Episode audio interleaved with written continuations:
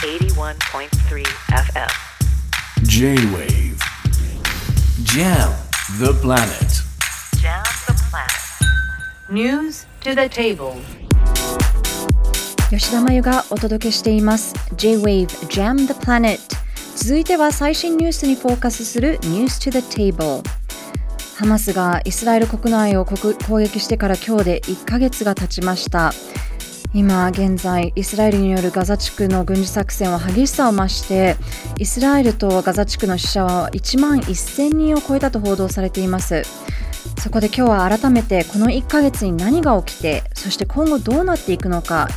リスナーの皆さんと一緒に考えていきたいと思います。本日は国際ジャーナリストで国際教養大学大学院客員教授の小西克也さんにお電話でお聞きします。小西さんよろしくお願いします。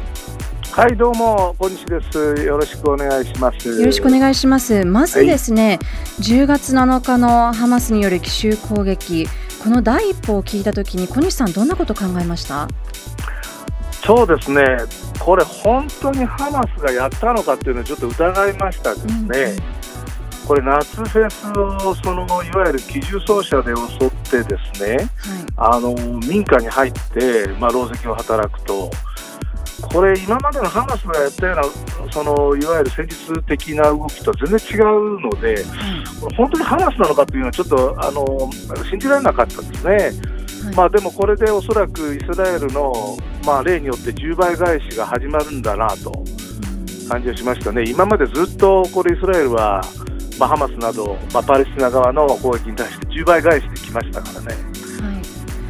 もそうですよね。あのイスラエルといえばもう世界有数の情報技術を持っているのでもう今回のハマスの奇襲も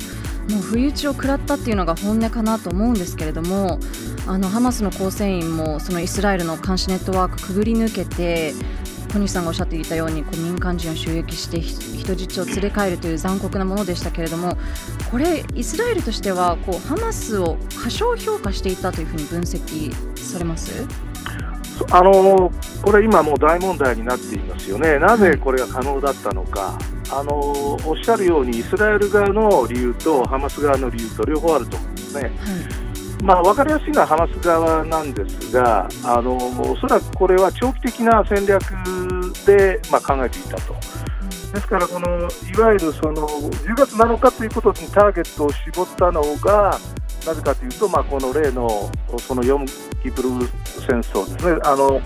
第二次中東戦争、1972年のこの、うんまさに戦争、同じ、まあ、1日違いなんですけどもね、はい。えーっとまあ、それを狙っていた可能性がある。でこれを可能にしたのはやっぱりおそらくイランの革命防衛隊などの工作部隊の支援が長いことを受けていたんだろうと、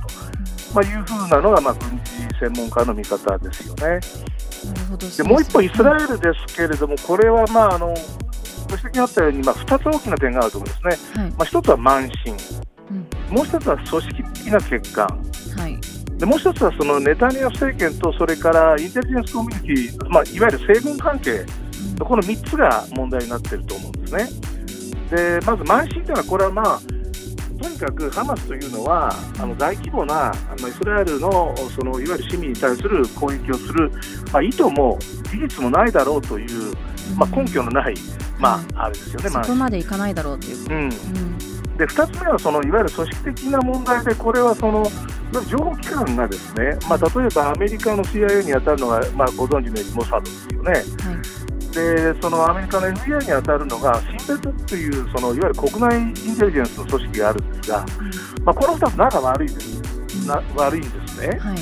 でアメリカもそのいわゆる9.11の前まではそのいわゆる情報機関の統合する機関がなかったんだけれども、まあ、そのあ9.11が起こったということで、まあ、それをその統一するそのそ、まあ、総括する、まあ、その官庁を作ったわけですよね。はいイスラエルはそれないわけですね。ですから、そのいわゆるシンデレラはかなりその今まで、それこれまで10月7日までにさまざまなその岩の警告を出してきていたんだけども、はい。これがですねそのネタニヤフ、まあ、極右政権のネタニヤフと、まあ、仲が悪くて、まあ、極右政権の方としてもこれを、まあ、ある意味ではその閣僚なんかがです、ね、テレビで批判するとか、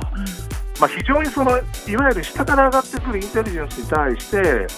おかしいだろうということを言ってですねまあまあ、真に受けなかったはい。ということがあると思うんですね。なるほど、まあ、ハマスとしては長長い間準備をしていてそしてそこにこうイスラエルの慢心があったからの10月7日ということですよね。そうですね。うんあの今回あのハマスとイスラエルっていうのは、まあ、これまでも何回も対立はしてきてはいますけれどもあの今回のイスラエルによる対ハマスの軍事作戦を見たときにこれまでと比べてどういうふうに異なるんでしょうか？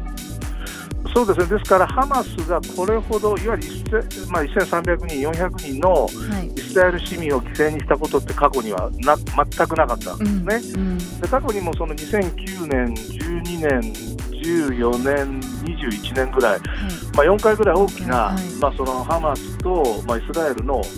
まあ、武装闘争ですよね、戦争とは言わないまでもまああったわけです突が。が、。うん。うん、それはあのイスラエル側のいわゆる犠牲者っていうのは数十人とかですね、はい。まあ、それでもまあ人命ですから、まあ、尊いわけだけども、まあ、何千人ということはなかったんですね。で大きなイスラエルのそのいわゆる戦略的な対策というのはそのハマスに対してはあの、まあまあ、これ英語圏で mowing the grass という言い方をするんですけどもつまりその草を刈るというんですよね。はいでつまりその芝生雑草がその生えてきたら生えた分だけ、まあ、買ったら、まあ、庭がきれいになるとで具体的にはつまりそのハマスというそのテロテロ組織はゼロにはできないんだけど許容範囲に抑えておくというのがイスラエルの戦略なんですね。はい、リスクを最小にする。うん、だそれでずっとこの、すまあ、今世紀からずっとやってきたわけなんだけども、はい、だそれである意味でうまくいってたわけですよね、イスラエルにとってですよ。そうですね。で、まあ、壁も作って、もうとにかく閉じ込めちゃって、みなまあ、南アフリカのアパルトヘイトみたいな形としても、まあ、国際世論としては、まあ、アメリカも大騒ぎはしないし、みたいな形でやってきて、まあ、これはですね、一説ですけど、今、イスラエルの,、まあその政府の批判する人の中にはですね、ハマスをネタニヤフは意図的に、まあ、上長助長させてきたんじゃないかということが今言われてるんですね。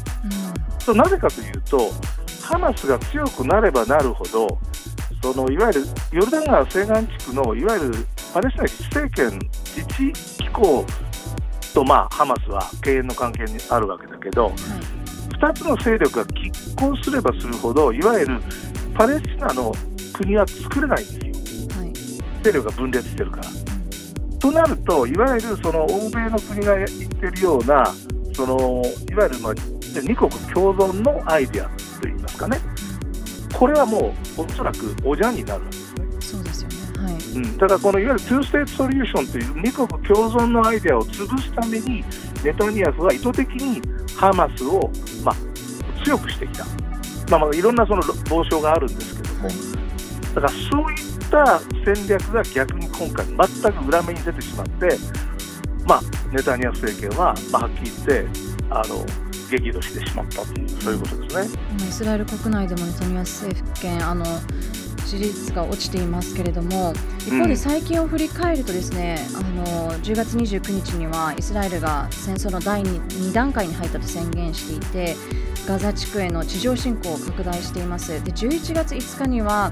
ガザ地区を軍事的に南北に分断したと発表しているわけですけれどもそれに伴っても民間人の犠牲もどんどん増えているわけですよね。小西さんはこの,、あの戦争今後どういうふうになっていくとお考えですか？まあ、これはね、あのうん本当に、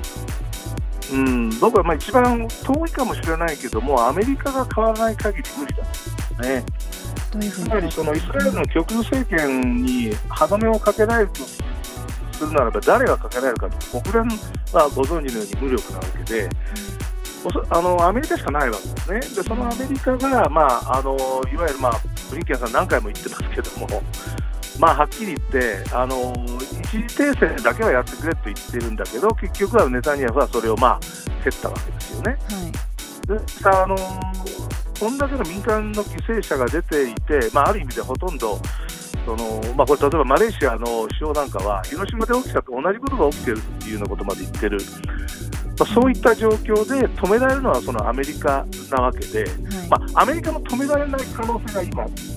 きいと思うんですね。はい。でただ、国際世論がもう少しまとまれば、いわゆる一時停戦でその人道的な回廊を作って、少なくともあのゆる人質をあるところまで逃すと、まあ、これはおそらく今、南部にいるということが言われている、まあ、その今、ガザの南の方ですよね、言われてるわけだけど、そこにとにかく全員退去させるまで訂正してくれということをいかに国際社会は団結して言えるかという話だと思うんですね。もう今、ガザ地区の犠牲者も4割が子どもですけれども、やはりあの小西さん的にはこの戦争を終わらせるためには、もう誰もが明確な答えはないけれども、やっぱりアメリカのスタンスがやっぱり大事になってくるというふうにお考えということですよね、うん、僕はね、やっぱり基本的にアメリカはこの戦後70数年、このイスラエル寄りの政策をやってきて、誰も疑問に思わなくて、でところが今回、やっぱりね、あの若い人が、まあ、ご存知のように、まあ、もうアメリカだけではないですが、まあ、東京でもそうですけども、世界中でやっぱりパレスチナへの声を上げていると、まあ、反ユダヤ主義だと罵られること、リスクを覚悟してまでもそこまでやっているような人たちがたくさんいるということは、今後10年、20年経ったら、アメリカの世論も多少は変わると思うんですね。はい。そうなってきた時が初めてアメリカの外交的なオプションがもう少し広広がってですね、はい、あのイスラエルのこういった暴挙これが、まあ、多少は少なくなるんじゃないかな、はい、もちろんその主権国家ですからどうしろこうしろってなかなかそれは言えないですけれどもしかしやっぱり、まあ、年間4000億円も出している、ね、アメリカしかおそらくものは言えないと思うんですね。はいやっぱりアメリカが金になるということですね。で日本はね、おそらくこれ、まあ、今、あの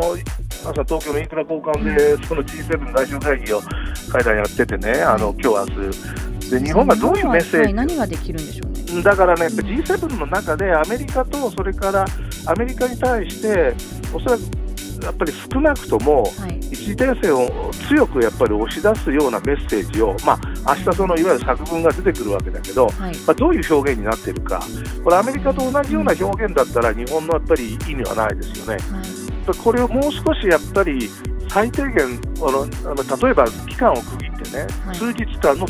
停戦とかですねそういったものを盛り込めるかどうなのか。そまあ、それがそのされるということですよね、うん、日本の外交努力の、はい、なるほどまあ、審判が出るところじゃないですかね。わ、はい、かりました。ありがとうございました。はい、どうもありがとうございました。国際ジャーナリストの小西克也さんにお電話でお聞きしました。J-Wave Jam the Planet